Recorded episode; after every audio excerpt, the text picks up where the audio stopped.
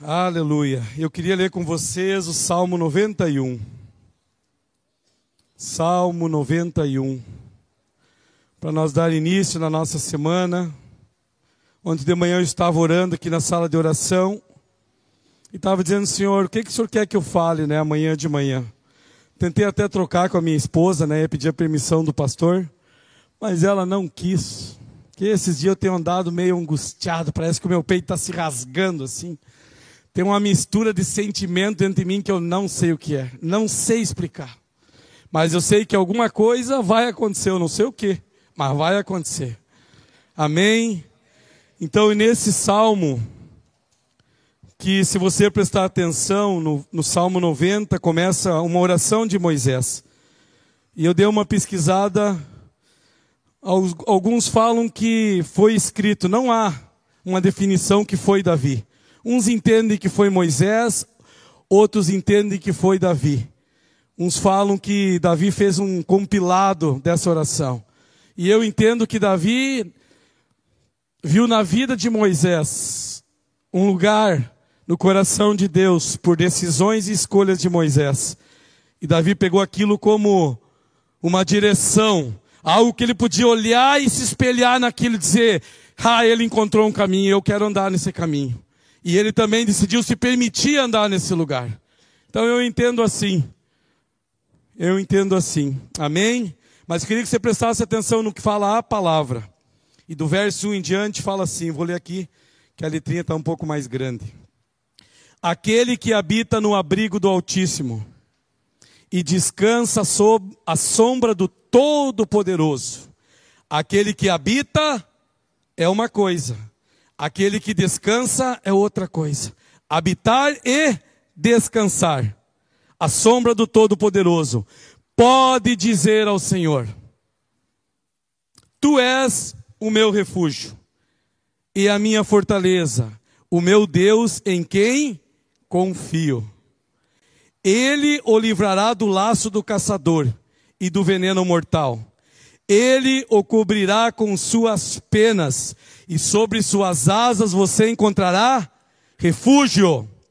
A fidelidade dele, não é minha, é a fidelidade dele na minha vida, na nossa vida, será como um escudo protetor. A fidelidade dele. Você não temerá o pavor da noite, nem a flecha que voa de dia, nem a peste que se move sorreteira nas trevas nem a praga que devasta o meio-dia.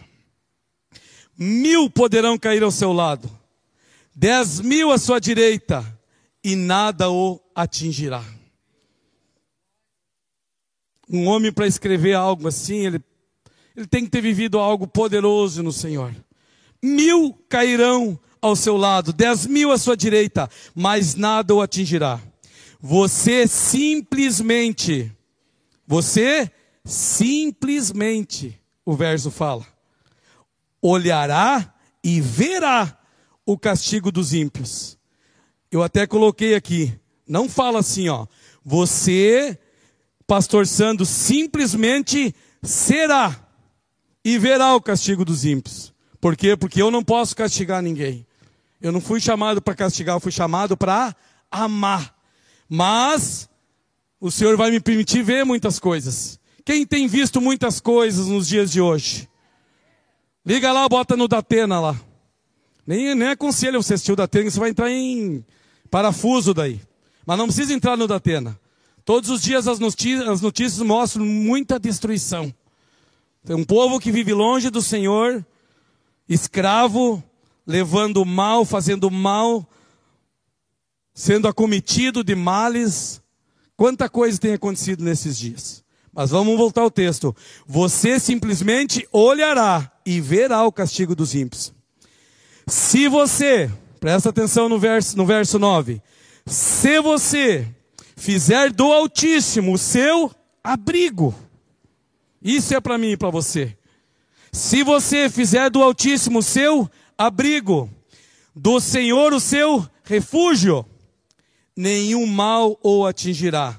Desgraça alguma chegará à sua tenda, porque os seus anjos porque a seus anjos ele dará ordens ao seu respeito, para que o protejam em todos os seus caminhos. Ele vai dar ordem aos anjos. Ah, esse meu filho me colocou em primeiro lugar. Ah, eu estou acima de tudo na vida dele. O Senhor é aquele que é o refúgio dele. Não busca refúgio em outros lugares. Não busca na conta bancária, na sua sabedoria, nos seus canudos, ah, na sua inteligência. Ele não busca. O refúgio dele é o Senhor. É ali que ele encontra abrigo, refúgio. Então isso faz uma grande diferença porque os seus anjos ele dará ordem a seu respeito para que o protejam em todos os seus caminhos. Com as mãos eles o segurarão, para que você não tropece em alguma pedra. Você pisará o leão e a cobra, pisoteará o leão forte e a serpente. Verso 14. Verso 14. Porque ele me ama. Quem ama o Senhor aqui? Fale assim, Senhor, eu quero aprender a te amar mais.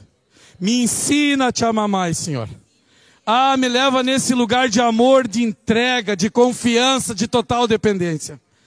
E aí o, o, o texto fala, o verso fala, porque ele me ama, eu o resgatarei, eu o protegerei, pois conhece o meu nome. Ele clamará a mim, e eu lhe darei resposta. E na adversidade estarei com ele. Vou livrá-lo e cobri-lo de honra. Vida longa eu lhe darei e lhe mostrarei a minha salvação. Que promessa linda. Mas você prestou atenção? Se você fizer do Altíssimo o seu abrigo, do Senhor o seu refúgio, tem uma parte que é nossa porque ele me ama, eu o resgatarei. Então tem uma parte que é minha e sua.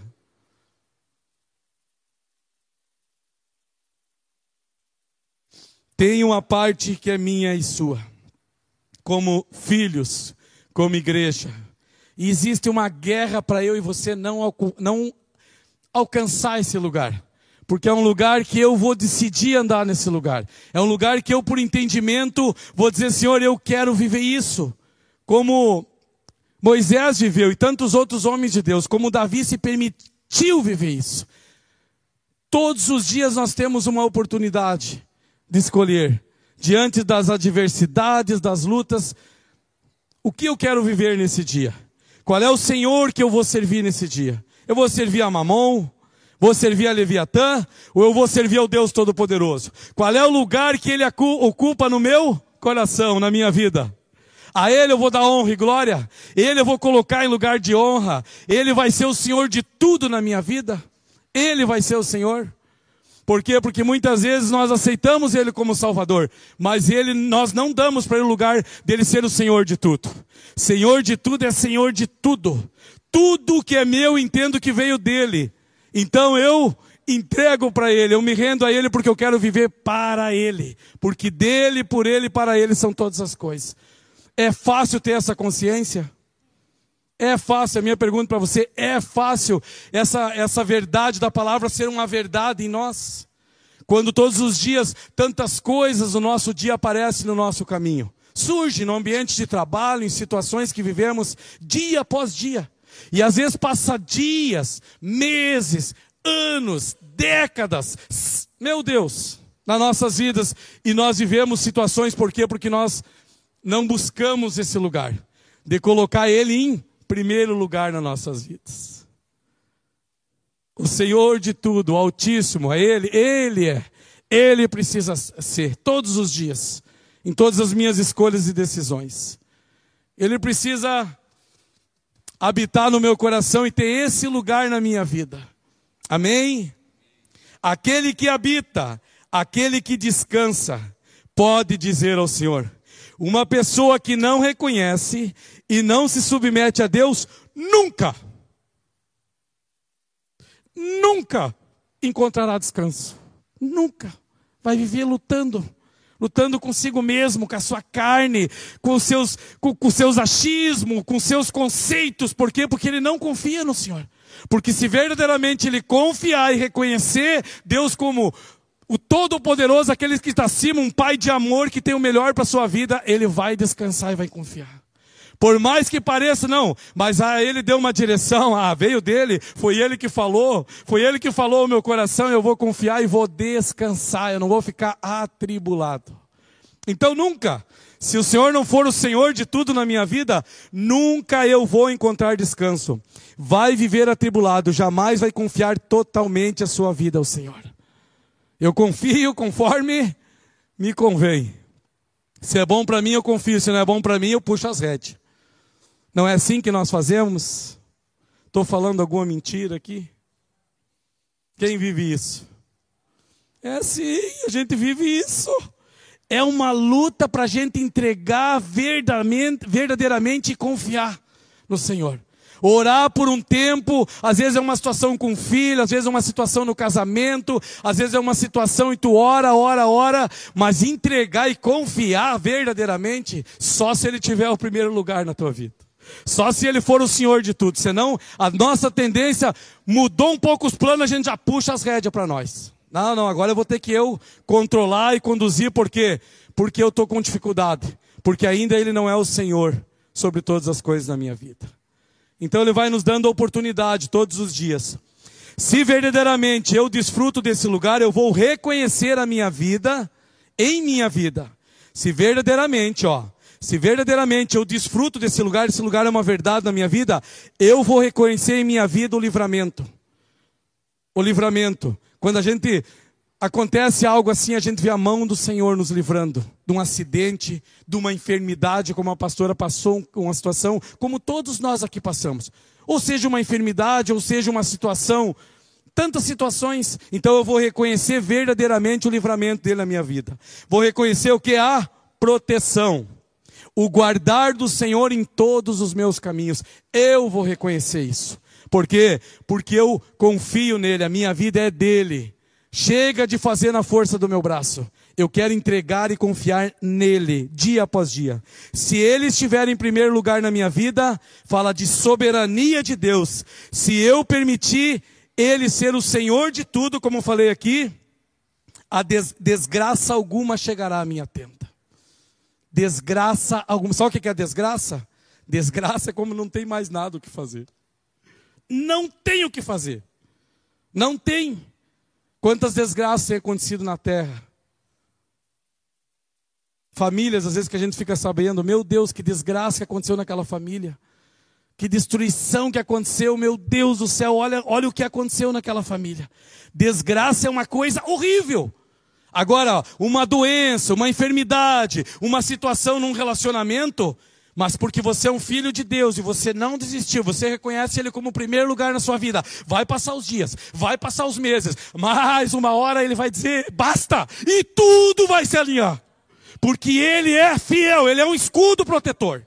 Se eu deixar Ele ser isso na minha vida, tudo vai entrar em ordem, por quê? Porque Ele não é o homem para mentir. Eu posso mentir para o pastor de mim, mas Deus não mente.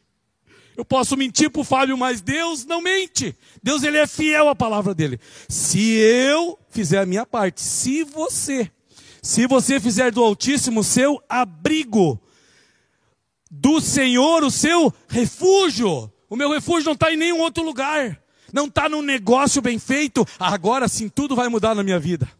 Ah, dinheiro vai embora. Dinheiro é feito para ganhar e desfrutar dele. Mas ele não pode ser senhor da minha vida. Eu não posso servir o dinheiro, o dinheiro que tem que me servir. Aí está tudo organizado. Agora, se eu sirvo o dinheiro, se eu sou escravo do dinheiro, está tudo errado. O dinheiro é o Senhor da minha vida, não é o Deus Todo-Poderoso. Por isso, no, no verso fala isso.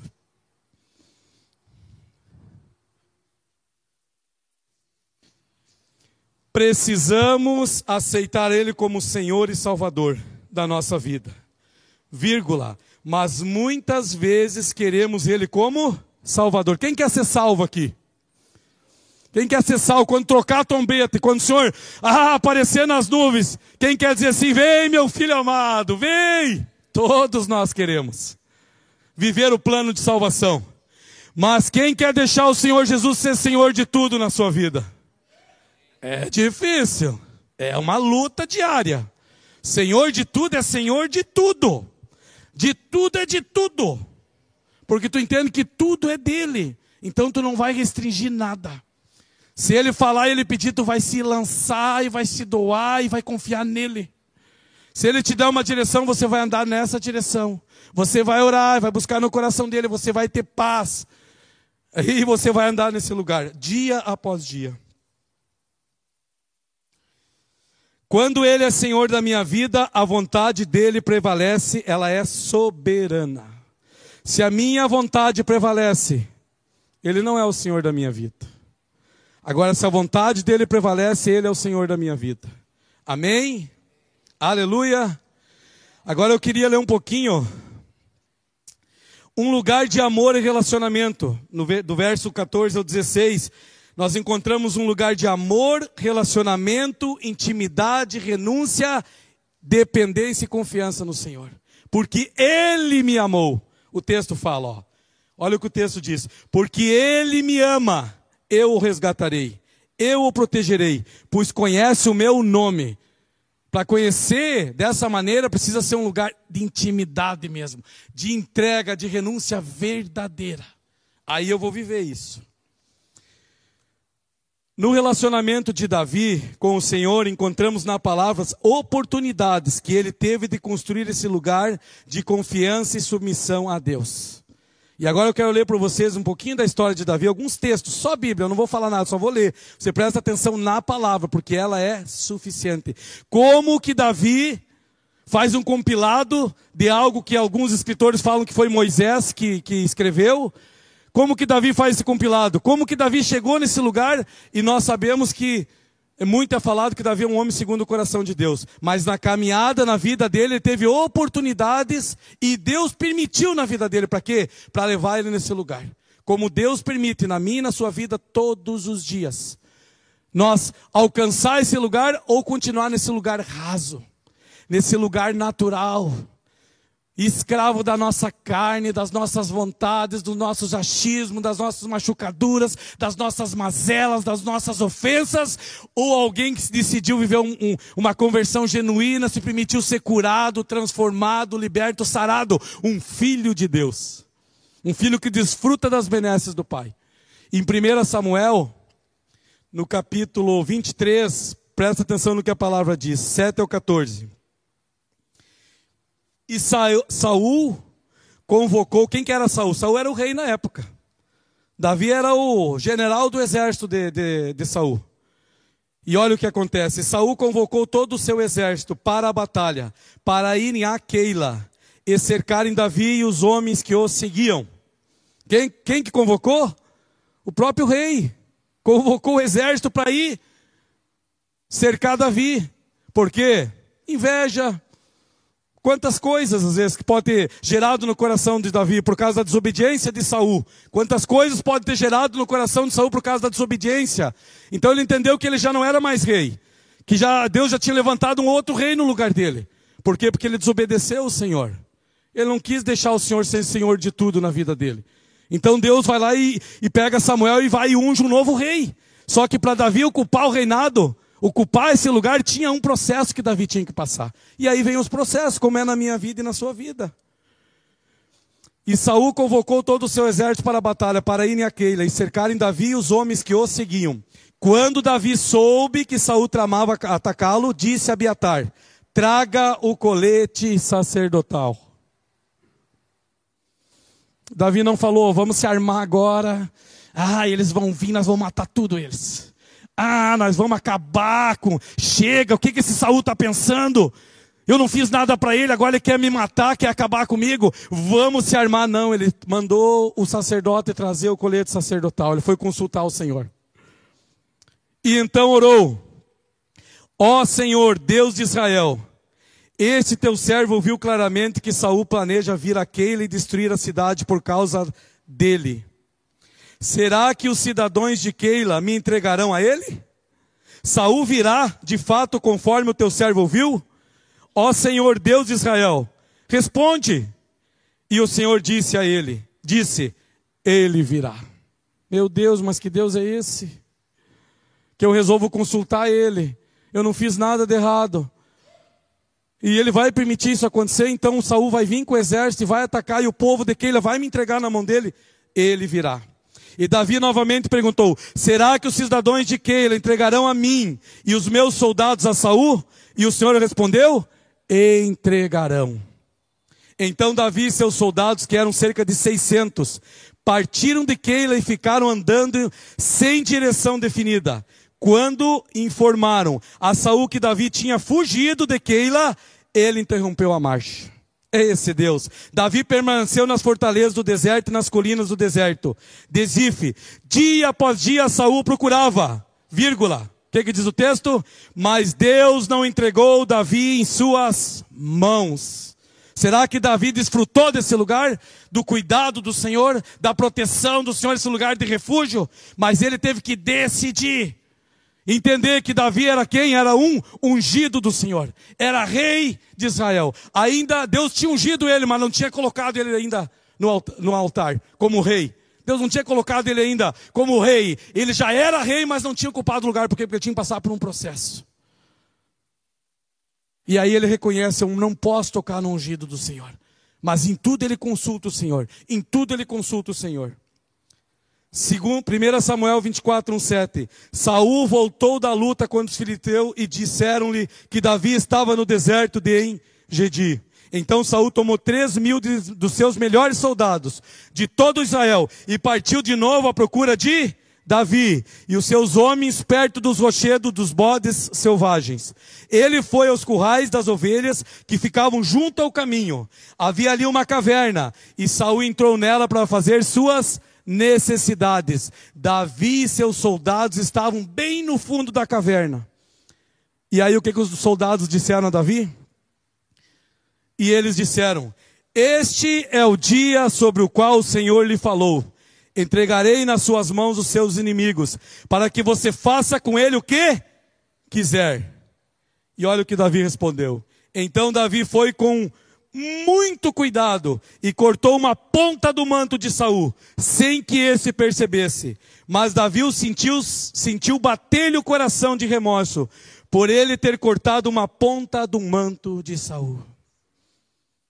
Que coração, né, pastor? Que homem de Deus. Pensa, o inimigo, tu está sabendo que o cara quer te matar, que o cara quer destruir a tua carreira. Tu tem trabalhado dia após dia no lugar onde você trabalha. E lá, tem um lá que não serve ao Senhor. E aí quando ele começa a te perseguir, e ele começa a colocar um monte de dificuldade para quê? Para que você não persevere, para que você desiste, começa a te perseguir, e aí você vai e luta com a mesma arma. Ah, é assim, então agora você vai ver. Não, não foi isso que Davi ensina na palavra. Davi, com muito jeitinho, com muito amor, com coração, eu não posso tocar nele. Os soldados queriam que ele fizesse. Mata ele agora, ele está na tua mão. Mete a espada nele. Não, eu não fui chamado para isso.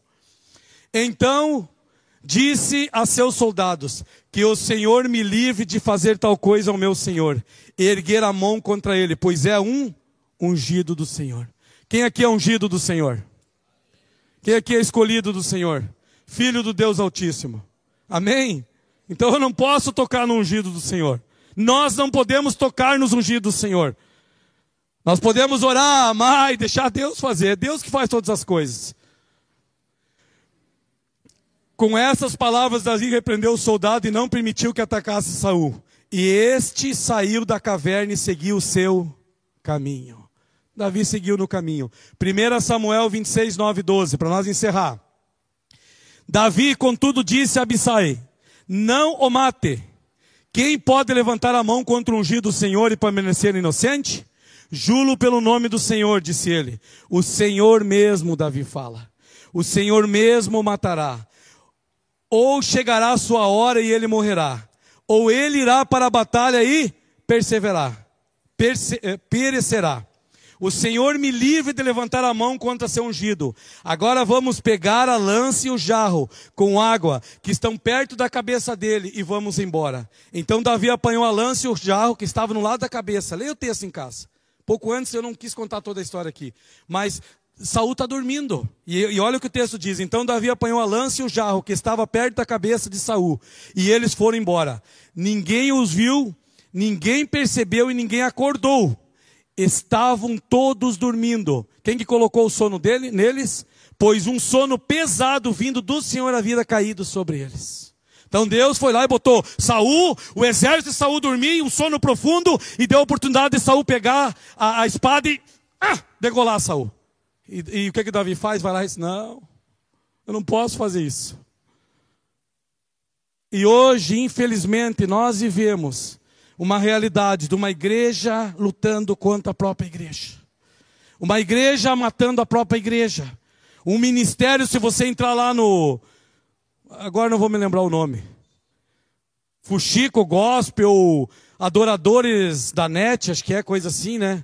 Você vai ver lá o quê? A igreja matando a própria igreja. A igreja armada com uma lança e decepando a igreja de Jesus. Um ungido querendo matar o outro ungido. Hoje é a realidade da igreja de Jesus.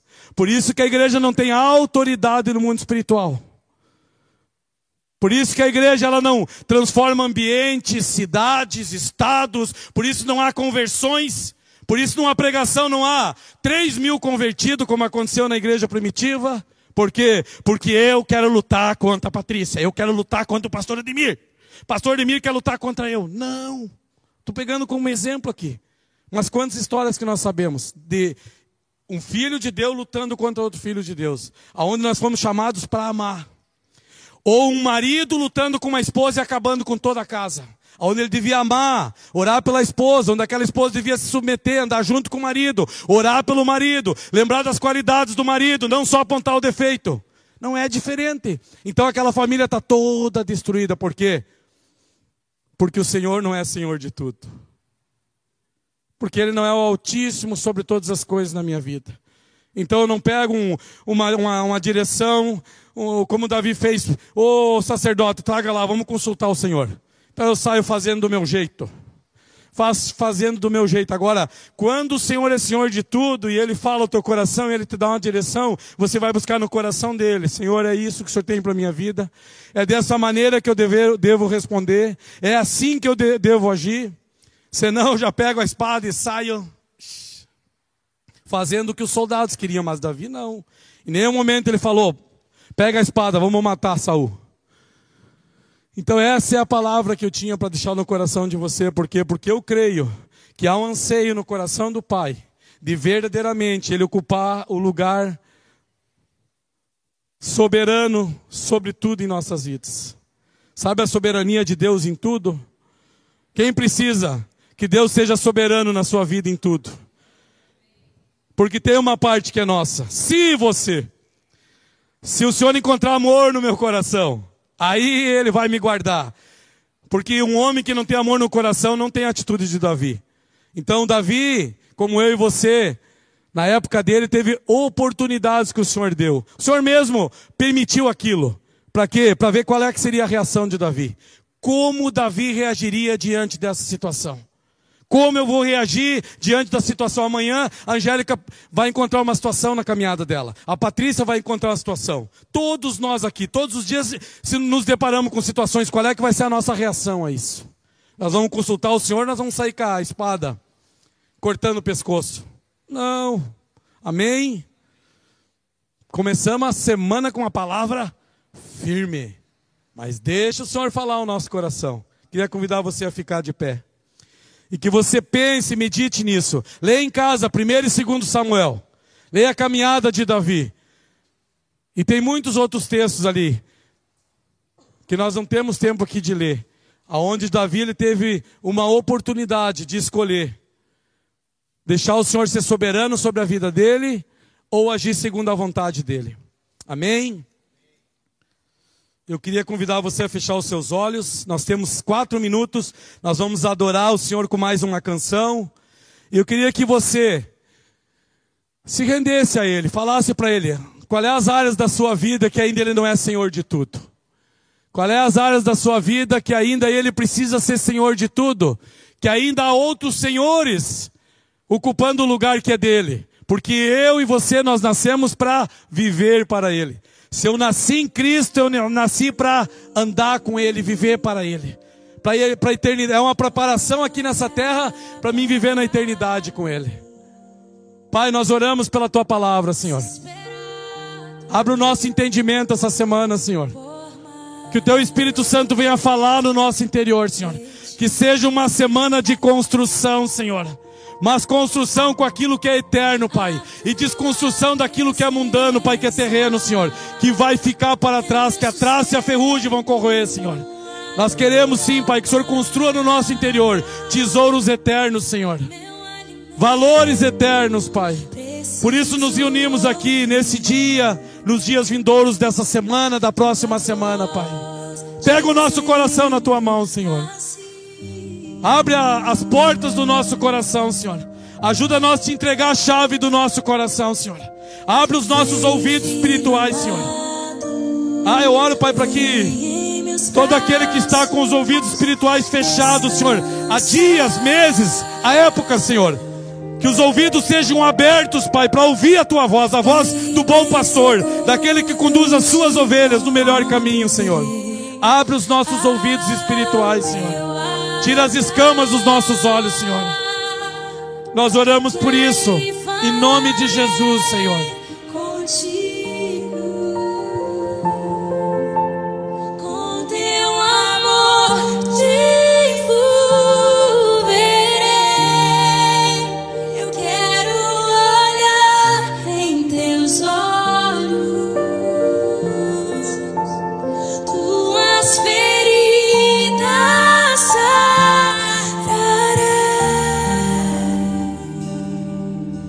Ele sarar tuas feridas essa semana.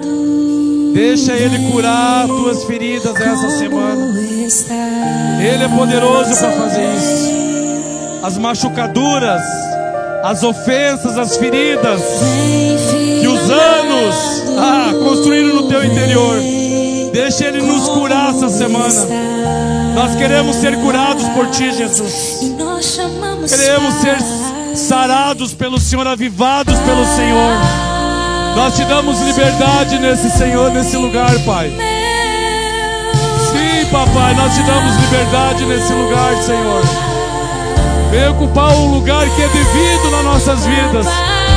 Vem ser o nosso Deus, o nosso Abba, o Deus Todo-Poderoso, o Senhor de tudo. Sim, nós renunciamos os outros senhores, Senhor. Senhores que não são, que não é o Senhor verdadeiro, Senhor. Nós queremos servir ao Senhor verdadeiro, porque só Ele tem palavras de vida eterna. Remove do nosso coração, Senhor, todos os outros senhores que não é o Senhor verdadeiro, Senhor. Nós oramos por isso, Pai. Oramos por isso, papai. Sim, Senhor.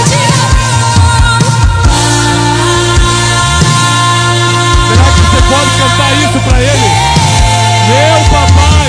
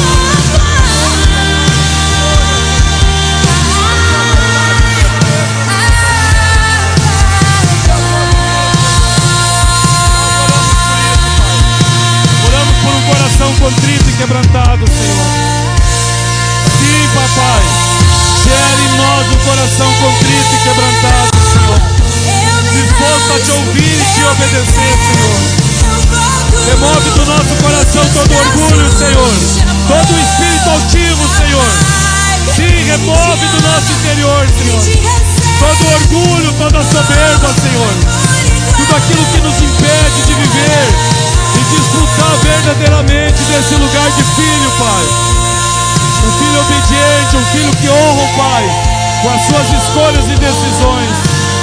Sim, nós oramos por isso, papai. por isso, Senhor. Em nome de Jesus, Senhor, nós oramos por isso, Pai. Sim, Pai. Se há no nosso interior, Pai, Espírito Santo de Deus. Ah, nós queremos te dar liberdade para o Senhor entrar, Senhor, e passear no nosso interior, Senhor. O que está velado, escondido aí, Senhor. Se há rebeldia no nosso coração, o Senhor, ah, o Senhor, o Senhor despreza a rebeldia, Senhor. O Senhor ama um coração contrito e quebrantado, Senhor.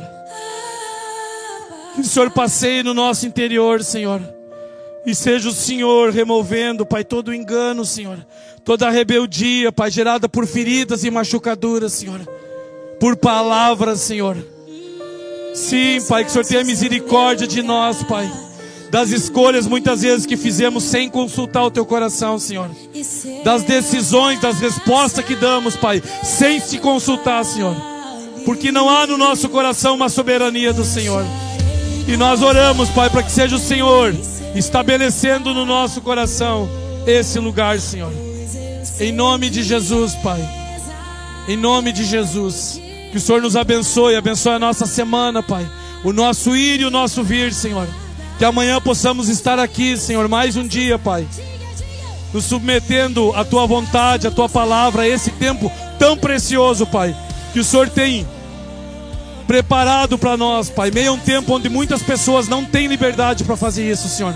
Mas nós, glória a Ti, Senhor, temos liberdade, Senhor, para decidir vir até a Tua igreja, Senhor, e nos reunir para Te adorar, Senhor. Amém. Que Deus te abençoe, meu irmão. Uma ótima semana para você. Amanhã, 12 h 15 estaremos aqui. Pessoal que vai almoçar, pode descer lá embaixo, se assentar lá que nós já vamos servir o almoço lá.